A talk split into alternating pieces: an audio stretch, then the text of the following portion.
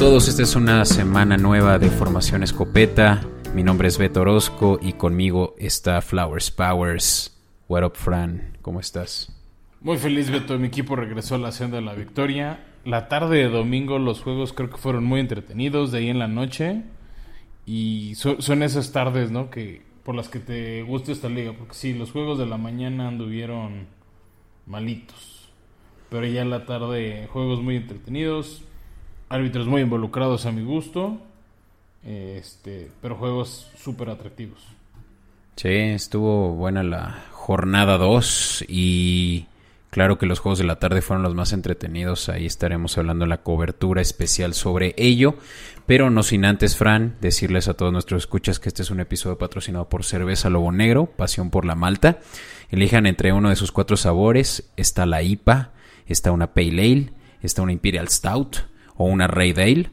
Eh, utilicen su código de descuento, Escopeta Podcast, para recibir un 10% de descuento. Esto en Cerveza Lobo Negro en Instagram.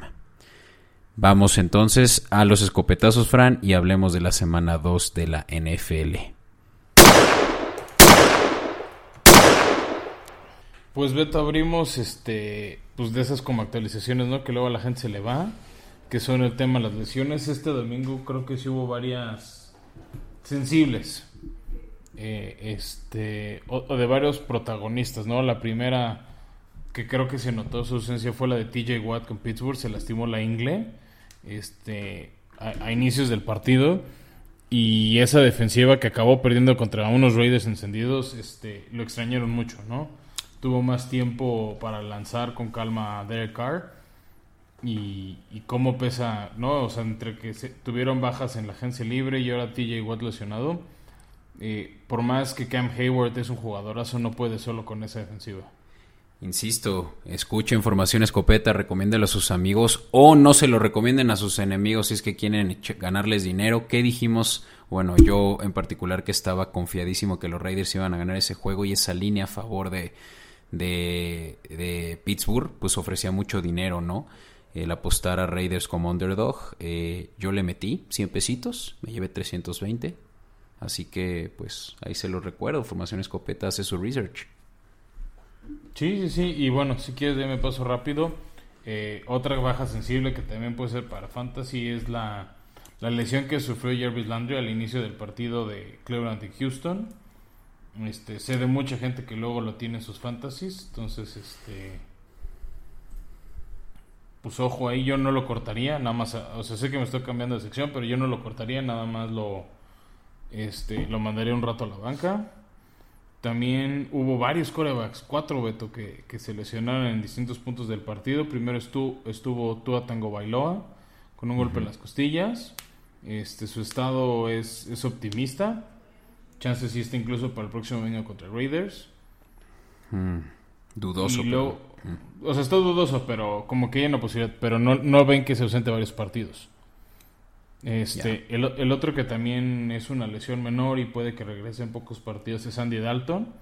Aunque no sé si en Chicago quieran que regrese si juega bien Fields. Y los dos que sí sufrieron lesiones más severas y se podrían perder varios juegos son Carson Wentz, que sigue siendo de cristal. No cambia. Este, que, que, se lesionó los dos, los dos tobillos. Y Tyro Taylor, que no estaba dando un mal juego con Houston y ya está confirmado por lo menos unas 5 o 6 semanas que va a estar fuera y pues ya en su lugar queda David Nielsen, el novato, que tomó Houston con su primer pick en la ronda 3 del draft. ¿no? De hecho, Houston fue la, fue la primera selección que tuvieron de como tres disponibles. Y Sí, y creo que, digo, todas las bajas serán sensibles, excepto la de Carson Wentz, seamos honestos. Yo creo que lo va a hacer mejor eh, Eason, eh, que bueno, no tuvo un muy buen primer drive en el que le eh, interceptó Ramsey. Eh, pero bueno, está su segundo pase, pero eh, los, los Texans, pues sorpresivo, ¿no? Le dieron batalla a los Browns. Tyree Taylor ha tenido un excelente inicio de temporada, como que se siente muy cómodo jugando en, un, en un equipo que tiene cero expectativas, en los Tejanos que se esperaba que fueran de los peores equipos de la liga. Y Tara Taylor sí parece que va a perder por lo menos unas cuantas semanas y lo que realmente podría ya lapidar a estos tejanos. Sí, aunque también creo que, bueno, varios de los tejanos juegan a nada que perder y creo que eso los hace aún más peligrosos y mucho más entretenidos. Sí.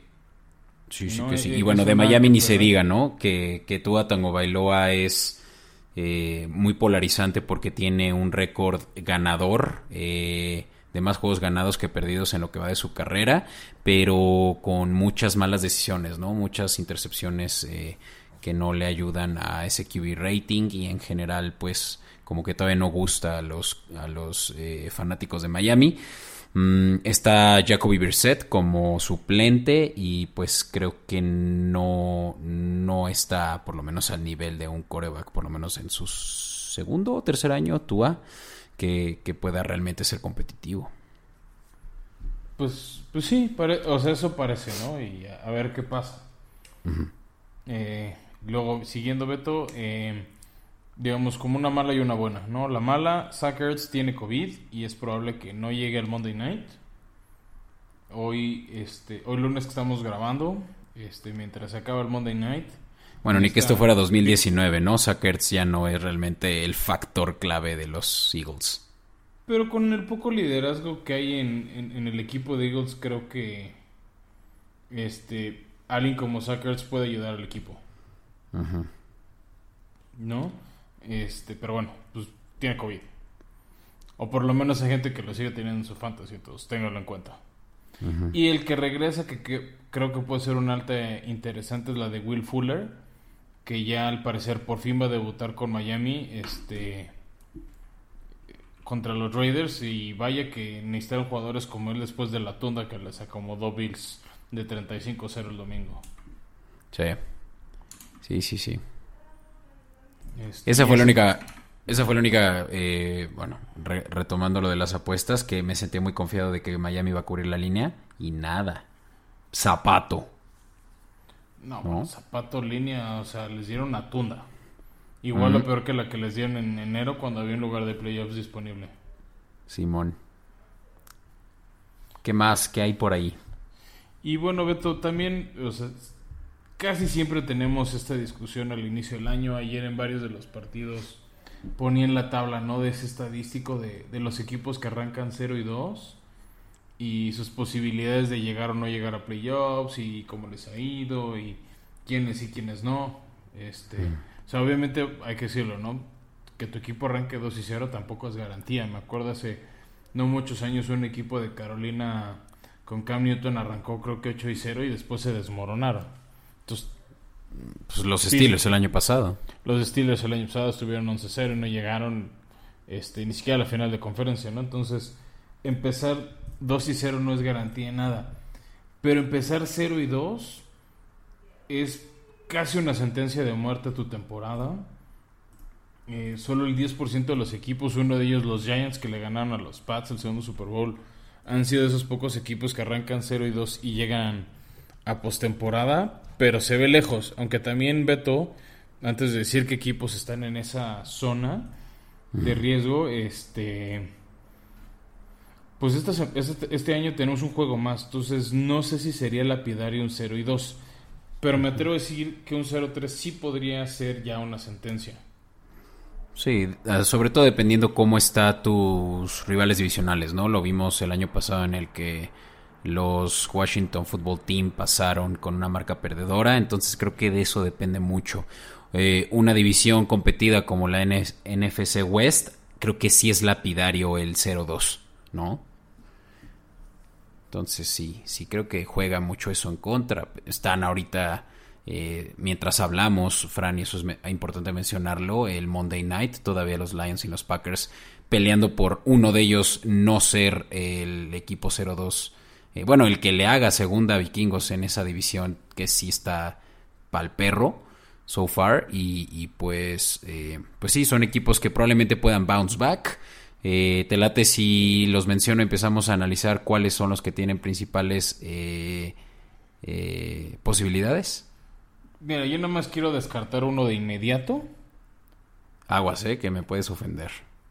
Los Jets de Nueva York. Ah, bueno, te, la paso. Los Jets tuvieron un pésimo juego contra los Pats. una cantidad de intercepciones que, que yo creo que Zach Wilson necesita más tiempo para curtirse en la NFL. Y una no puedo... que le dé tiempo para lanzar. Es, es- es- Correcto. es terrible Por- el poco tiempo que le dan. Porque buena defensiva, ¿eh? O sea, la verdad que el juego se vio muy a favor de Patriotas, pero el marcador no... Bueno, sí, sí dice. Sí dice que fue...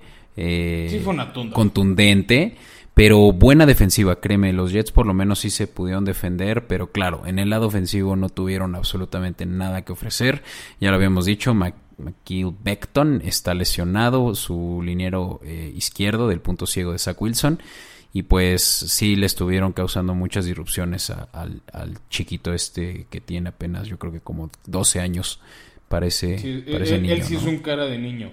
Sí, sí, él sí es un cara de niño. Entonces, bueno, Jets descartados. Yo lo voy a decir, tengo que ser eh, honesto. Los Jaguares no van a llegar muy lejos esta temporada. Ya lo había dicho. Pero bueno, también decía que iban a empezar. No es cierto, Beto. Tú los jurabas en playoffs. No es cierto, ¿de qué estás hablando? Dije que empezaban 3-0, dije que empezaban bien, dije que, que de ahí Y empezaban en a una esas tener... empiezan 0 y 3, ¿eh? En una de esas, sí, es muy El posible. juego- el, el domingo les viene un juego complicado recibiendo Arizona. Arizona, muy duro, sí. Pero claro, yo creo que Jaguars está eh, realmente identificando que tienen muchas oportunidades. Urban Meyer, ya la semana pasada ves que decías que ya le estaban queriendo ofrecer una chamba en el colegial de nuevo, pero Urban Meyer está seguro que va a construir algo con esos jaguares a largo plazo. Trevor Lawrence también pues está topándose con una pared muy dura que es la de las derrotas. Y pues yo creo que no va a ser un año para que los Jets, eh, perdón, Jaguars puedan eh, retomar una, una eh, temporada potencial de, de playoffs, ¿no? Ni modo. Yo te dije, o sea, iba a haber una curva de aprendizaje, era imposible Sí, empezar. este, em- empezar así, o sea, y Pues suena feo, Andrew pero Locke no ha pasado. lo logró. Andrew Locke lo logró con los Colts. Pero Andrew Locke sí 2012. tenía un equipo base. No, güey, era una mierda ese equipo. Pero le armaron una línea ofensiva muy buena, que no la tiene Trevor Lawrence. Sí, pero bueno, descartando esos dos, ¿descartarías uno más? Tal vez a estos a. Lions. Sí. O sea, de hecho, no, hasta lo candidateamos a ser el primer equipo 0 y 17. Sí, sí. Sí, potenciales perdedores de este Monday Night, para como se ve, ya están perdidos y, y también creo que es un equipo que, que está pensando en el futuro, ya desde ahorita. Sí, no, bueno, ellos dijimos, ¿no? Desde el principio que estaban apostando en un futuro muy, muy lejano. Este, por ahí también estamos obviando a Atlanta. Pero también yo te dije, ¿no? Que Atlanta, pues tal vez da chispazos por ahí. Pero Sí. no. No, o sea, no, no, no, no les veo. O sea, le dieron competencia a Tampa. O sea, este. No, no es un juego que vamos a tener la cobertura. Sí hubo momentos que estuvieron como 28-25 contra Tom Brady y compañía. Pero de todos modos, Tom Brady te hizo 5 pases de touchdown. Un defensivo fue la primera vez en como 20, 22 años que tuvo dos pick six. No, no, no un pick six, Beto, dos pick six. ¿No? Este. Se les lesionó este Cage, que es el segundo mejor. Era el segundo mejor receptor del equipo. Este.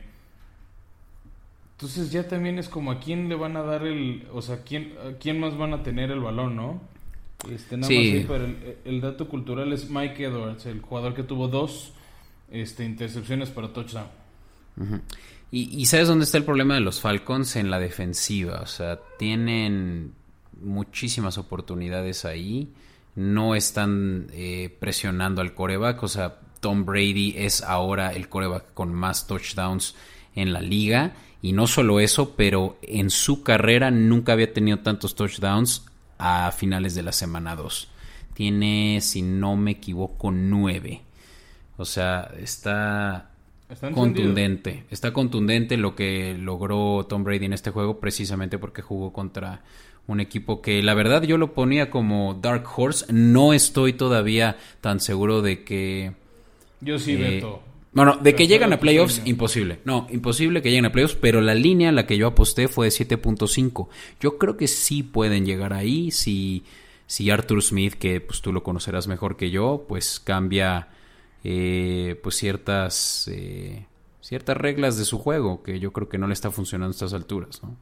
También es una ofensiva que están aprendiendo y, y creo que ahí es donde van a donde va a pagar Arthur Smith el, el precio de el derecho de piso ya como entrenador en jefe. este, no, no, es lo mismo ser coordinador ofensivo que ya llevar todo el paquete. Creo que lo va a hacer bien eventualmente, pero pues curva. Y ahora hablando de los que sí les veo un poquito de chances, Beto, este uno es, o sea, te voy a decir el que de, de los tres que veo algo de chances, te voy a decir el que menos le veo es a Minnesota. Este, es un equipo que lleva dos derrotas muy gachas para su afición. Este, una de, o sea, en tiempo extra con Cincinnati, con una decisión cuestionable de si era o no un fumble de, de Dalvin Cook. Yo creo que no era. Y resultó en un gol de campo a favor de, del equipo de Cincinnati con el que ganaron. Y luego la otra, una de esas que, este, como dicen los gringos, ¿no? Que te rompen el corazón contra el equipo de Arizona, o sea, estuvieron muy parejos. No, o sea, sí hubo momentos empatados, pero de repente iban este 28-27, acabó 34-33 y tuvo al final una oportunidad de hacer un gol de campo del gane Minnesota, o sea, Kirk Cousins movió el balón para anotar y ganar. Bueno, para, para hacer el gol de campo a la victoria y se fue a penitas del lado del poste, ¿no? Esa maldición de los pateadores de Minnesota es terrible. Cobró otra factura más este, y Minnesota con una derrota de conferencia, con, de, esa de Arizona, muy complicada. Sí, no, yo a Minnesota tengo años de no confiarles. Eh, son este equipo que creo que Mike Zimmer debería ya de, soltar. Eh, es muy respetado en la liga, pero para mí que no están bien coacheados. Les. Como que les falta literal eh, disciplina, porque tienen muchos eh, errores que les cuestan castigos, eh, casos como este del pateador, o sea, son errores controlables que no puede contener Mike Zimmer y lleva varios años con esta eh, con estas deficiencias. Por más de que tiene buenos buenos jugadores o sea Dalvin Cook eh, pues es uno de los mejores corredores de la liga, tiene al Rookie of the Year del año, no es eh, Offensive Rookie of the Year, no fue... No, eh, Justin ah, Jefferson fue, robado del título, se lo merecía, se lo merecía pero no se lo dieron. Pero bueno, eh, para la cantidad de jugadores que tienen también, incluso en la defensiva, Anthony Barr, Everson Griffin, y, y, nada más no, no carburan. Y, y hasta yo creo que Kirk Cousins está mostrando ser un coreback competente, pero pareciera que no confía en el Mike Zimmer. Entonces, creo ah, que también eso, e, e, en particular de Cousins, yo tampoco confío mucho en él. Siempre e, es un choke, ¿no? O sea, se, se congela en el momento en que más lo necesitan. Sí, pero pues tiene un porcentaje de 70 pases completos so far. Eh, no tiene intercepciones, eh, 7.3 yards per attempt pues yo no le yo, yo, yo, no veo por qué no le estuviera dando el balón. Porque en los juegos grandes es donde se cae. O sea, o sea, la carrera de Cousins ha sido así de muy buena temporada regular, pero llega el juego clave, o sea, ya pasó creo que hace dos años o tres, de nada más tienes que ganarle a Chicago y llegas a playoffs. Y mm. se, se, apagó Kirk Cousins. Nada más tienes que ser así de este partido, semana 17, eh, semana comodín, da un juego normal como los has dado toda la temporada y no responde. ¿no? O sea, sí tiene buenos estadísticos en una temporada. Pero es de esos que en el momento clave no. Por ejemplo, es algo que siempre se le criticó a Tony Romo. ¿No? De, de, que Tony Romo tiene unas estadísticas espectaculares. Muchos jugadores quisieran tenerlas, pero pregúntale a Tony Romo si preferiría ser como Trent Dilfer, que no tuvo nada de estadísticas memorables, pero tiene un anillo Super Bowl. Imagínate lo que darían los fans de los vaqueros por, por haber dicho que con Tony Romo ganaron un Super Bowl, aunque estadísticamente no ha sido relevante, ¿no? Sí, no, no, no digo que Kirk Cousins sea el siguiente coreback franquicia. o sea, evidentemente. Es que le pagaron para hacerlo. La pagaron para hacerlo, no lo fue y ahorita están pagando el precio. Pero, pues tampoco creo que esté por abajo de la tabla, ¿sabes? Creo que es un, un Kirk, eh, Kirk Cousins está en los pues, en el 15 eh, lugar de 32 y, y por lo menos se puede defender con las herramientas que tiene y sobre todo con lo que tiene alrededor. Pero te digo, sorprendente que tuvieran un juego tan cerrado con, con Arizona y no lo pudieran terminar por una patada, ¿no? Sí, yo creo, o sea, y ese tipo de rotos son las que con, con lo apretada que va a estar su división ahí con Chicago y, y, Green Bay, que parece que con, con, el Monday Night este, regresan al Green Bay que siempre nos han acostumbrado, y el, niño con barba y Aaron Rodgers. Este, no te puedes dar el ojo a estas derrotas o la de Cincinnati que Chicago viene de ganar la Cincinnati, ¿no? Entonces este, se complica la vida. Pero bueno, Beto, pasemos al siguiente equipo. Ok, pues hay por ahí también unos Giants 0-2 que a mí me parece que pudieran hacer un bounce back. De hecho, yo los puse como ganadores de esa división. Todavía creo que pueden darle la vuelta a una división que está uno a uno para todos los demás. Eh, no sé tú qué pienses de ellos. Podemos pasar rápido a la americana donde hay, yo creo que equipos más contundentes, o a menos de que tengas algo a favor de Giants. Eh, me gustó lo que vi de Daniel Jones en el jueves por la noche.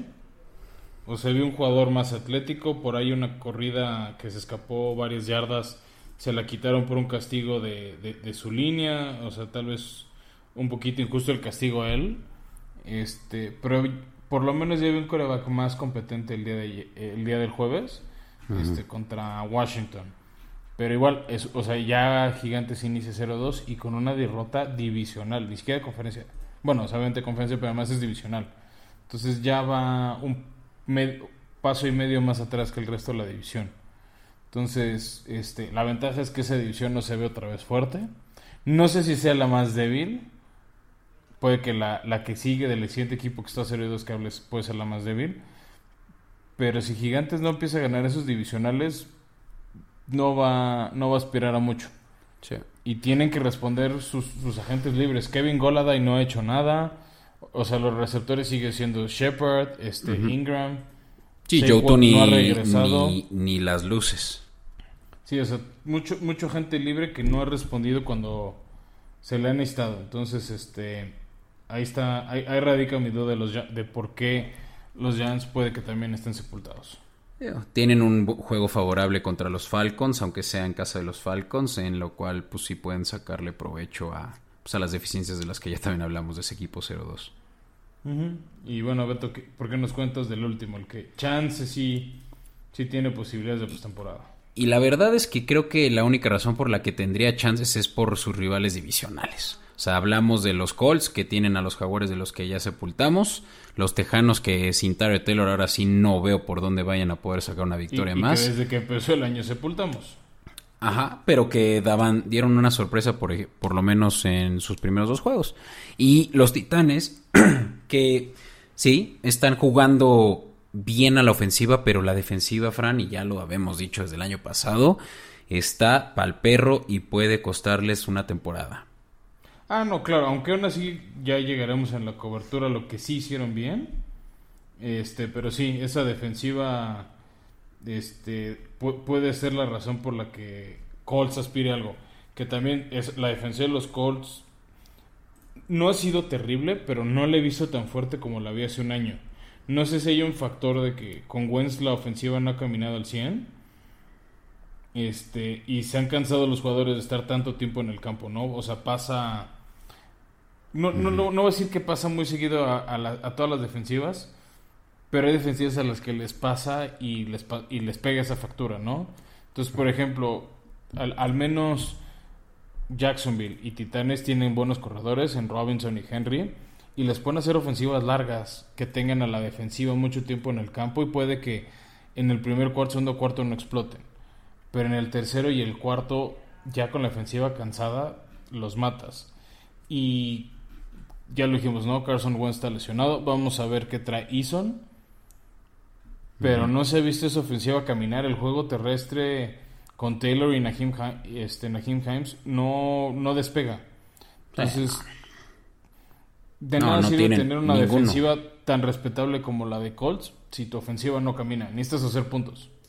Y no tienen una defensiva que hace puntos. Tienen una defensiva que frena ofensivas nada más. Te la voy a poner así, entre sus tres corredores, Taylor, eh, Nahim Hines y Marlon Mack, juntos no suman 100 yardas hasta ahora. Con eso tienes cómo les ha ido eh, en la ofensiva. Y tienes a un Carson Wentz que también ha tenido una temporada con un completion percentage del 65%, tres eh, touchdowns, una intercepción y ahora lesionado. O sea, sé que pues recaes realmente en una ofensiva disfuncional. Eh, más bien, recaes en una defensiva gracias a una ofensiva disfuncional. Exactamente, y una ofensiva que se puede cansar eventualmente y se te va a quebrar los partidos. Sí. y si tu ofensiva no te ayuda haciendo puntos, o por lo menos haciéndote descansar, es un riesgo, ¿no? Ya les pasó contra Rams, estaba parejo, iba 24-24. Y una intercepción de Eason en, su segundo pase le dio un campo corto a los Rams que nada más patearon y se acabó el juego. Sí. Te voy a decir la verdad, después de hablar de los Colts ya me bajoneé más de lo que esta sección de a ver qué equipo puede salvarla. Y yo creo que me voy por los Giants. De los que hablamos si es que me obligas a tomar uno cuál es el que se puede salvar hacia playoffs la neta. Sí mira si no se hubiera lesionado Wentz yo tendría un poquito más fe en los Colts. Pero Wentz qué calendario no no no o sea pero es un coreback competente mm, no lo sé, ¿eh? o sea, creo que Eason puede dar... Sea, no, es un buen coreback, es competente. Es, o sea, es muy diferente. Ya. Es Oye, como Fran, Andy pues... Andy Dalton es un competente, no, no un gran coreback. Oye, pues mira, ya creo que es momento de pasar la cobertura para no colgarnos mucho. Así que, bueno, ya veremos qué tanto teníamos razón. In tight coverage...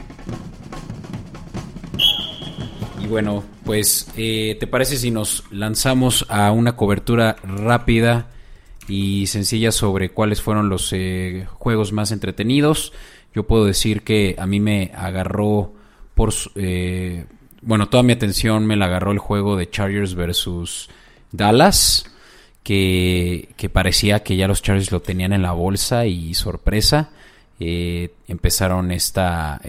los errores de Chargers de siempre.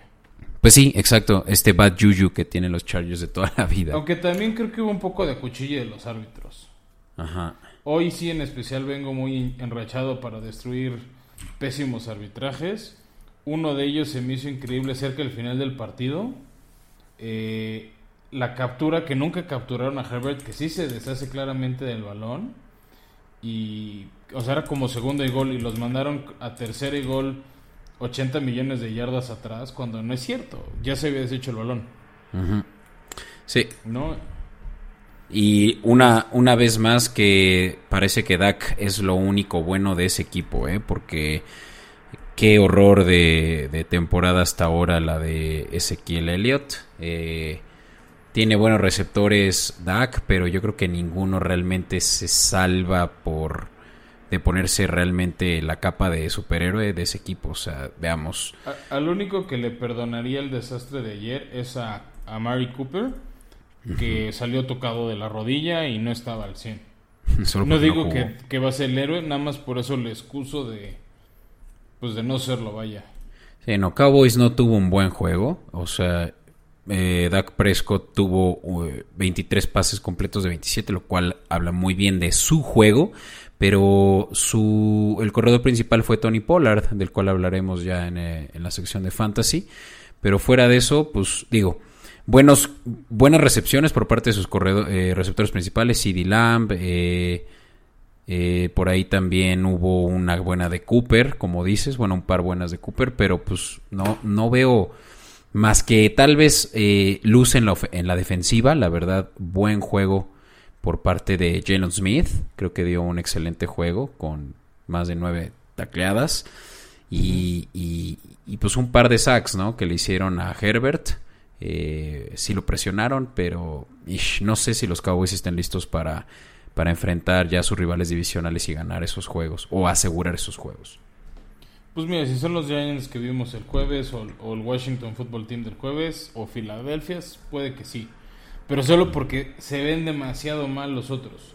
O sea, no es porque vea a Dallas superdominadores, es porque simplemente veo peor a los otros. Sí, pero mira, ya lo... Viene, viene el Monday Night precisamente de Dallas-Filadelfia, entonces este, pues ya vamos a ver la primera prueba divisional de estos equipos. Simón, y bueno, pues... pues también estamos viendo un DAX sin línea ofensiva, ¿eh? O sea, no, no, no, no lo estoy defendiendo, más bien es, le, le toca probar, ¿no? Ahora que no tiene una línea ofensiva precisamente que es talento lo de él. Y no era la fortuna de, de esa línea ofensiva, este, porque mismo Zeke tampoco se está luciendo. Y creo que el, e, era más hype por culpa de la línea que por el mérito del jugador individual. Opinión personal. Y bueno, Beto, de ahí quiero pasar al otro juego de la tarde, el que yo me enfoqué, que era, era la visita de mis Titans al Lumen Field en Seattle. Lo dijimos, veíamos una derrota. Yo sí dije que no creía, no veía Seattle cubriendo la línea de 7 puntos. Por un momento sí, dos momentos largos. Este, creí que iba a estar más complicado. O sea, estuvo, se fueron perdiendo al medio tiempo 24-9. Después, empezando el cuarto cuarto, iban perdiendo 30-16 y acabaron ganando en tiempo extra. 33-30. Sí, fue un, un gran juego del tractorcito. Casi 200 yardas, 180 y tantas. Entre tierra y aire. Este, el Henry de siempre. Y quiero decirlo, Beto, junto, con el partido de Chargers. Mucho cuchillo los árbitros, demasiado protagonismo. De repente no, no, no marcaban castigos de rudeza innecesaria contra el coreback. De repente tal vez muy quisquillosos unos de taunting. Este, y luego le robaron a Julio Jones su primer touchdown con Titanes. Yo creo que va a haber algo de polémica en, en cuándo es una atrapada y cuándo no, porque cuando un jugador va como de frente hacia la zona touchdown y aterriza las puntas de los pies, se la dan como recepción y Julio lo hizo al revés. Pisó, o sea, como que bajó los talones de sus pies y luego ya se salió al campo. Y dijeron que no, que no contó el pie. Entonces se me hace medio injusto que si van de frente, si arrastran las puntas de los pies cuenta, pero si es el talón, que digamos es el, otro extremo del pie no cuenta. O sea, creo que va a haber mucha polémica de eso. Y luego también en tiempo extra, eh, la defensiva de Titanes, que al final jugó muy bien. O sea, el segundo tiempo hicieron ajustes y pues nada más permitieron seis puntos a cero en dos cuartos. Este, habían capturado a Russell Wilson en su anotación, era un safety. Y los árbitros no entiendo cómo marcaron que el balón se iba a la 1 todo el mundo y lo pueden ver en redes sociales. O sea, se ve cómo lo están capturando y suena el silbato para matar la jugada. Estuvo rarísimo. En la yarda 1. Y era un walk of safety que, se que era para mi gusto merecido para la defensiva. Según yo, o sea, porque si no hubiera sido eso, hubiera sido intentional grounding. Y también, también es safety. Que también es safety. O sea, según yo lo que pasó fue que el eh, árbitro pitó de que se acababa la jugada porque literal ya lo estaba masacrando, pero pues de eso se trata, estás estás intencionando un safety, o sea, no puedes detener la jugada por evitar una lesión, o sea, ya estaba casi en el piso Russell. Sí, y todavía medio se intentaba escapar para deshacerse del balón. Sí. ¿No? Entonces, este, tío, no me gustó ese protagonismo de los árbitros. Sí, sí, sí, sí fue un juego en el cual se vio... Bueno, menos mal que de todas maneras ganó y Titanes, si no se hubiera sido muy polémico. Que ya ha pasado con Seattle, ¿no? Y otro tema que me llamó la atención es... Vi una defensiva agresiva pero indisciplinada de Seattle. Y no veo con buen augurio eso. O sea, en muchas jugadas llegaban a golpear así como con el puño estilo boxeador para intentar zafar el balón. Y creo que eso era, o sea, creo que eso era contra, contraproducente. Porque les marcaron castigos de rudeza, de manos a la cara. Este, los árbitros ya estaban medio predispuestos porque ya estaba Henry en el piso, lo acaban de taclear y llegaban a pegar el balón o llegaban a empujar y es como... Entonces son esas 15 yardas de rudeza innecesaria que no necesita buscar Seattle porque eso mantuvo los drives de Titanes vivos. Y, y, lo otro que te voy a decir, regresando a lo que seas de Colts de la defensiva, no sé cómo lo hizo Henry, pero acabó cansando a hacerlo, porque en el primer tiempo veía los números de Henry y eran una basura. O sea, tenía como 15 intentos y 15 yardas. O sea, era, corría una yarda, dos yardas. Corría, lo agarraban una, una yarda atrás. Y en el segundo tiempo se les escapó una para 60 yardas, un touchdown de 20. Fue golpeteando y cansando a la defensiva. Parecía el Henry de diciembre. No, ese, ese monstruo en el fantasy pudo haber destruido a cualquiera. Y, y otro monstruo que vale la pena mencionar, Fran, Tyler Lockett. Qué juego, bueno, qué juegos lleva hasta ahorita, lo que lo pone en segunda posición de más eh, yardas eh, recibidas. Eh, bueno, o por lo menos puntos, porque yardas creo que... Ah, no, no, sí, también es el segundo, nada más por abajo de Debo Samuel, con 278 so far. Hizo 31 puntos esta semana y 26 el pasado en Fantasy. Qué juego de Tyler Lockett. Si lo tienen, kudos por ustedes. Está 99.9% roster, rostered. Entonces, bueno, no creo que pueda estar disponible para waivers.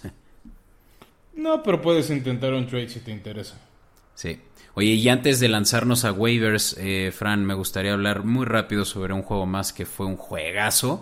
El, eh, pues el duelo de titanes entre Ravens y Kansas en Baltimore.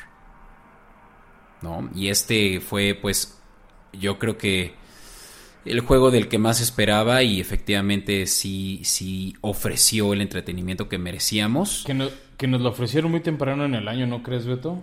Sí, sí fue muy temprano, pero pues también para evitar tal vez que una lesión lo volviera menos entretenido, eh, toquemos madera porque pues creo que ninguno de los dos. Depende, si es la lesión de Lamar estoy eh, no, no me pondría. No, yo no me, yo no me, no, no, no, eso, eso sí que no y es. Y lo tengo en uno de mis fantasies. no, mira, los, los Ravens dieron un juegazo y principalmente Lamar Jackson, o por lo menos no se ven los números, pero sí se vio en la tele. 18 eh, pases completos de 26 y 239 yardas por aire, un touchdown y dos intercepciones. La verdad no suena tan bien, pero también fue el que más yardas tuvo por tierra con 107 eh, yardas, ¿no? Y, dos touchdowns. es, un excelente corredor que más o menos puede lanzar. Pues, pero ayer sí le reconozco que se echó el equipo al hombro. Se echó el equipo al hombro, sí. y, y jugó como se espera que siempre juegue él. ¿No? Se, había, se le había reclamado varias veces y me uno a esos reclamos de que no aparecía en momentos clave. Este. Y ayer brilló, ¿no? De hecho, también hacer mucho ruido de que Mahomes invicto en septiembre y no conocer la derrota y, mil cosas así. Y maestría, ¿no? Por parte de. De este. De, de Lamar y compañía. También la defensiva respondió en momentos clave y, quiero dar así un máximo respeto a Harbaugh. Sí. Porque en el cuarto cuarto, cuando parecía que iba caminando Mahomes al gol de campo de la victoria, este, pues ya estaban, vamos, en zona de gol de campo y en vez de hincarse o qué sé yo, le dan el balón a Clyde Edwards Hilaire y su pick de primera ronda. Sí, Jason. Genera un fumble. Jason O. Ah, sí, Jason Owe. Owe, sí. Este, genera un fumble. Lo recupera Baltimore y nada más tenían que sacar un primero y diez para quemar el tiempo. Tenían cuarta y una y Jim Harbaugh confió en Lamar, confió en su ofensiva. En vez de patear y ver si le daba tiempo a Mahomes de avanzar y matar el reloj. Este, la verdad se me hizo o sea, algo de muchas gónadas del señor Harbaugh y esa, pues, y, esa frase de Las Vegas de go big or go home y le salió perfecto. O sea, máximo respeto a esa decisión de Harbaugh. Sí, porque le hubieras dado el balón a, Kansas, posiblemente apretados en la yarda 20 de su lado, pero Patrick Mahomes lo hubiera podido lograr. Era solo un, gol de campo lo que necesitaban y tienen a eh, uno de los mejores pateadores de la liga. Entonces, sí fue la decisión correcta, pero fue muy agresivo, ¿no? Porque si no lograban ese en cuarto y uno eh, eh, mover el balón, eh, le hubieran dado el balón a, Kansas en la 50 y hubiera un pase de 20 yardas hecho ya suficiente para ganar el juego. Entonces, sí estuvo agresivo, pero pues tienes a la mar, ¿no? O sea, qué fácil fue para él cruzar el primero y 10 con todo y que pues estaba realmente all stakes, ¿no? Que, creo que era el voto de confianza él. Sí. Ya para cerrar, o sea, creo que fue de mira, confío en ti, ten el balón, necesitamos una yarda, creo que es, sacó, o sea, no, sacó, no muchísimas, pero sí sacó como 3, 4, pero es de, confiamos en ti, tú eres el líder de este equipo, dale. Y lo hizo y lo hizo perfecto, ¿no? Hizo lo que se esperaba de él y, y este y vamos a ver más adelante, ¿no? Este pues lo dijimos en su momento, Baltimore tiene uno de los calendarios junto con Pittsburgh más difíciles de toda la liga. Y esta victoria este, puede ser clave en enero.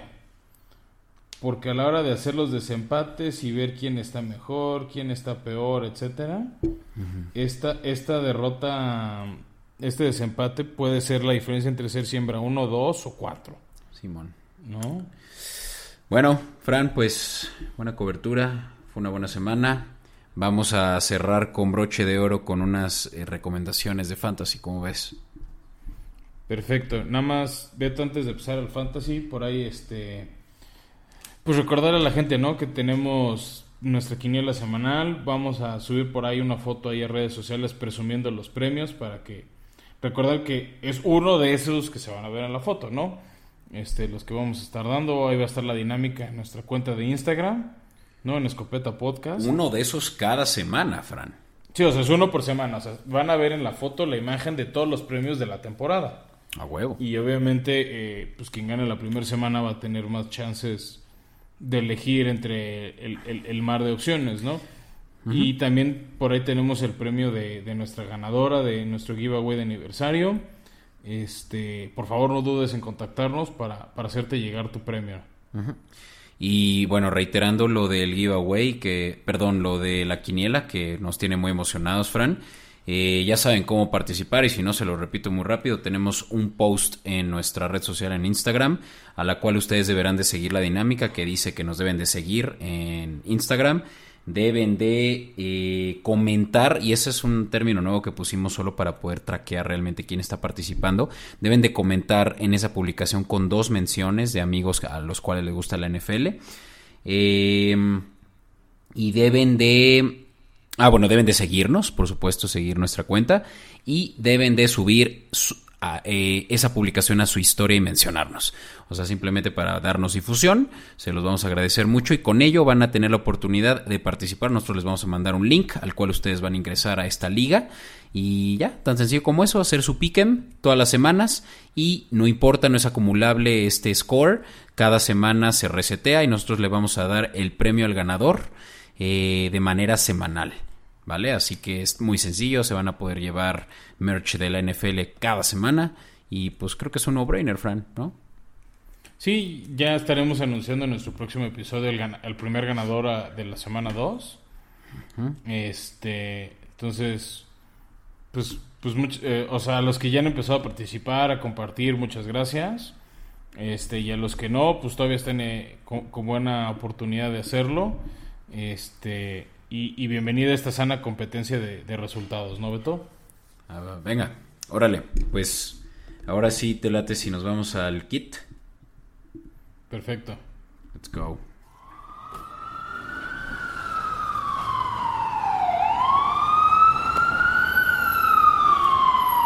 Órale pues, y esta es una sección que como saben les vamos a dar esas curitas que necesita su equipo para poder tener eh, pues sano y salvo ese, ese lineup. Eh, por ahí hubieron unas bajas considerables, sobre todo en corebacks, y por ahí alguien ya estaba eh, volviéndose loco y poniendo a toda Tongo Bailoa o a Andy Dalton, pues ya puede que por ahí Fran les pueda dar una recomendación de QB. Yo tengo unas cuantas más de running back, así que empecemos si quieres tú primero, Fran, con la posición Sí, principal. Y la primera la quiero dar porque este jugador juega el, el jueves, ¿no? En el primer partido de la semana. Es el señor Sam Darnold, que ha tenido dos buenos partidos. Creo que se ha entendido bien en el sistema de, de tu ídolo, el señor Matt Rule.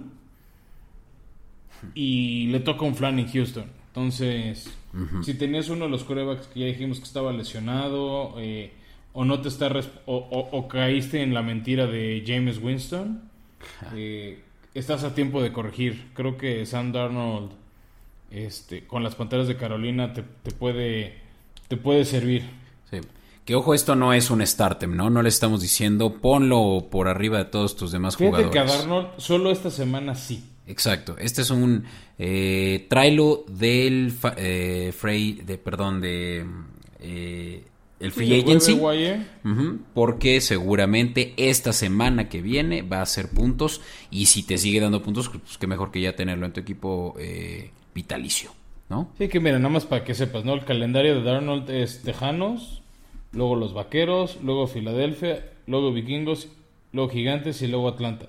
Entonces viene una rachita de partidos que tenerlo entre Sí. coreback 1, coreback 2 eh, es una opción viable, ¿no? Nada más lo pongo ahí en la mesa porque creo que, que es una opción viable. Y de ahí me quiero brincar, Beto, a uno que es corredor slash receptor, o sea, creo que es la definición perfecta de un flex, que está en un equipo donde no hay muchas armas, y es eh, Cordero Patterson, que después de su tiempo en Minnesota y brincar después en varios equipos, eh, acabó en Atlanta, y fue clave para que Atlanta le hiciera puntos a Tampa. ¿no? Entonces creo que es otro de waiver wire que puedes tener ahí en el flex o con un matchup interesante. Eh, te puede ayudar a, conseguir varios puntos. A huevo. Y pues yo, Fran, voy a dar creo que uno que es obvio para muchos porque lo van a ver hasta arriba en las listas de quién, quienes se, lo están llevando todos. Y es Tony Pollard, un jugador que yo creo que nunca se va en el draft, pero siempre se va en el waiver wire, ya que Ezequiel Elliott. que yo sí lo agarré en draft. Ah, mira, pues tú, tú muy bien. mi banca, pero ya es titular desde la semana 2. Tú muy bien, porque está dando unos juegazos. Bueno, el pasado tal vez no tanto como este, en el que hizo 25.8, me salió en mi eh, eh, liga de PPR. Más de 100 yardas y un touchdown y además un par de recepciones. Y, y, parece ser una opción más viable que Ezequiel Elliott, quien parece que no tiene llagas en el tanque, ¿no? Te voy a dar un par más. Fran, este es mi gallo de todos los años y es James White, alias Sweet Feet, y es el corredor de Patriotas que utilizan más para third eh, down y para pases eh, laterales, ¿no? Y eso es muy bueno para PPR, cada recepción te da un punto adicional.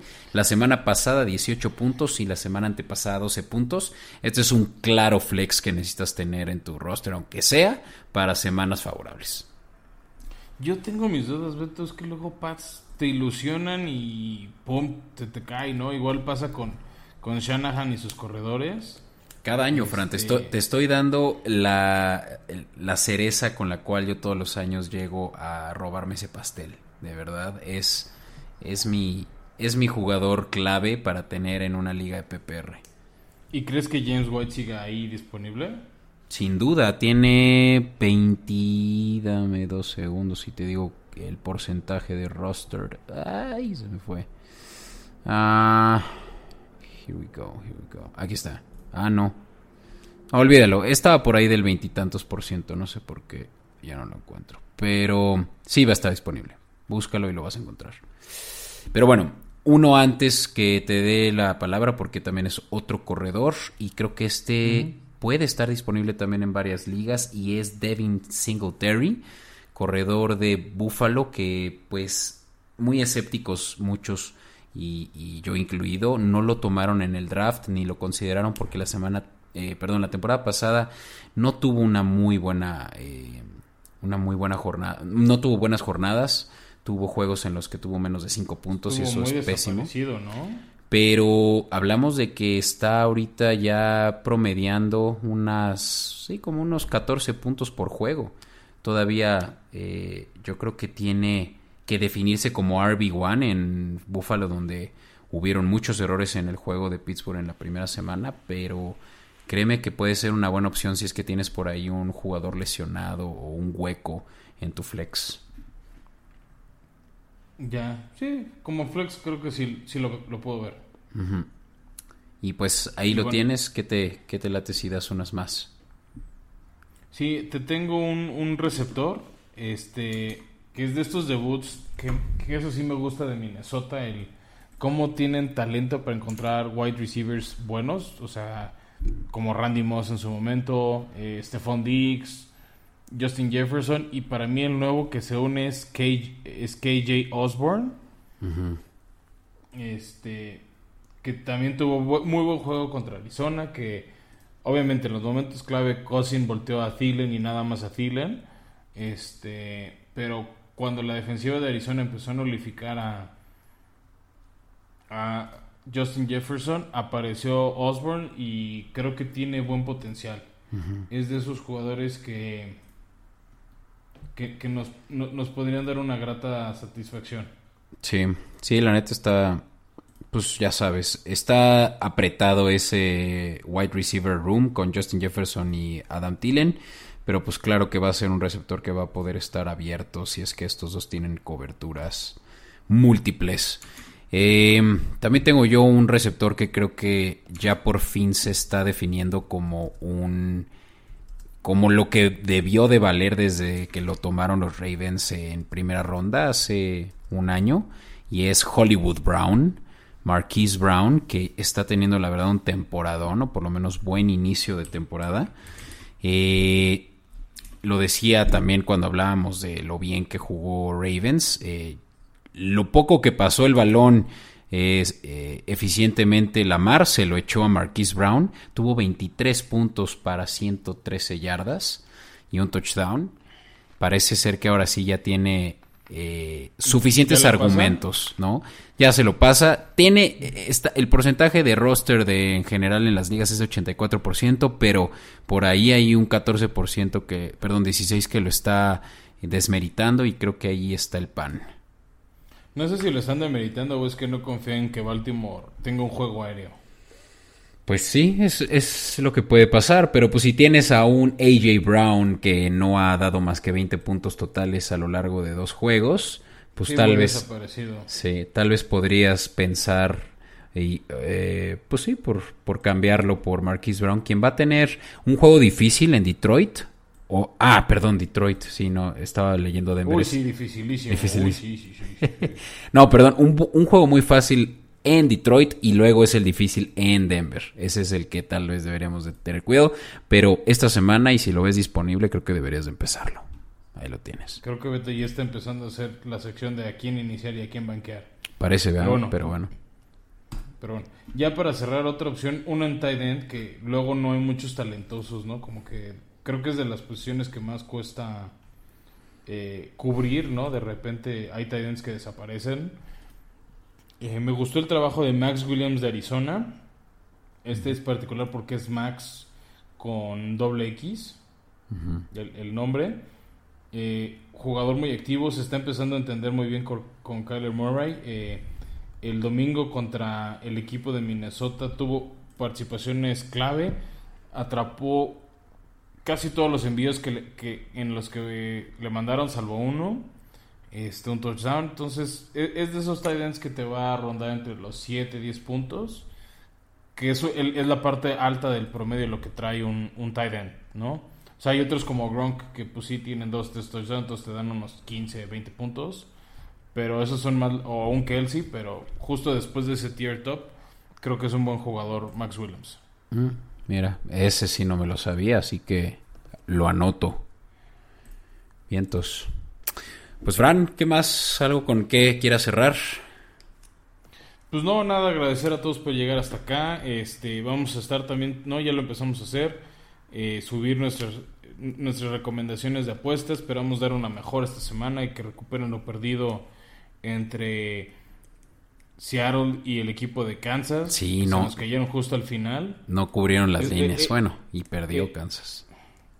Eh, sí, eh, eh, como, como alguno escucha me dijo, e, esta publicación envejeció bien, pero bueno, vamos a pensar bien, Beto, cuáles van a ser nuestras recomendaciones para la semana 3 y, y, que no, no, solo regresen a, lo perdido, sino que salgan este por arriba en, en ganancias. Sí, claro, los tenemos bien cuidados. Les vamos a dar ese tipo de recomendaciones. Claro que en redes sociales van a ver solo un poco de lo mucho que hablamos en nuestro episodio de final de semana, así que espérenlo y ahí sí vamos a estar dando recomendaciones que sí sacaron frutos, por lo menos para mí en esta primera semana, Fran, así que bueno, ya también platicaremos sobre potenciales MVPs, para lo cual también pueden meter ahí una apuesta, añejarla y a ver si le saca esos dividendos que parecen ser muy claros y bueno, pues como lo dijiste, Fran. Muchas gracias a todos por escucharnos. La próxima semana, perdón, esta misma semana les vamos a llegar con un segundo episodio para hablar de la semana 3 de la NFL. Hasta entonces, Beto. Bye.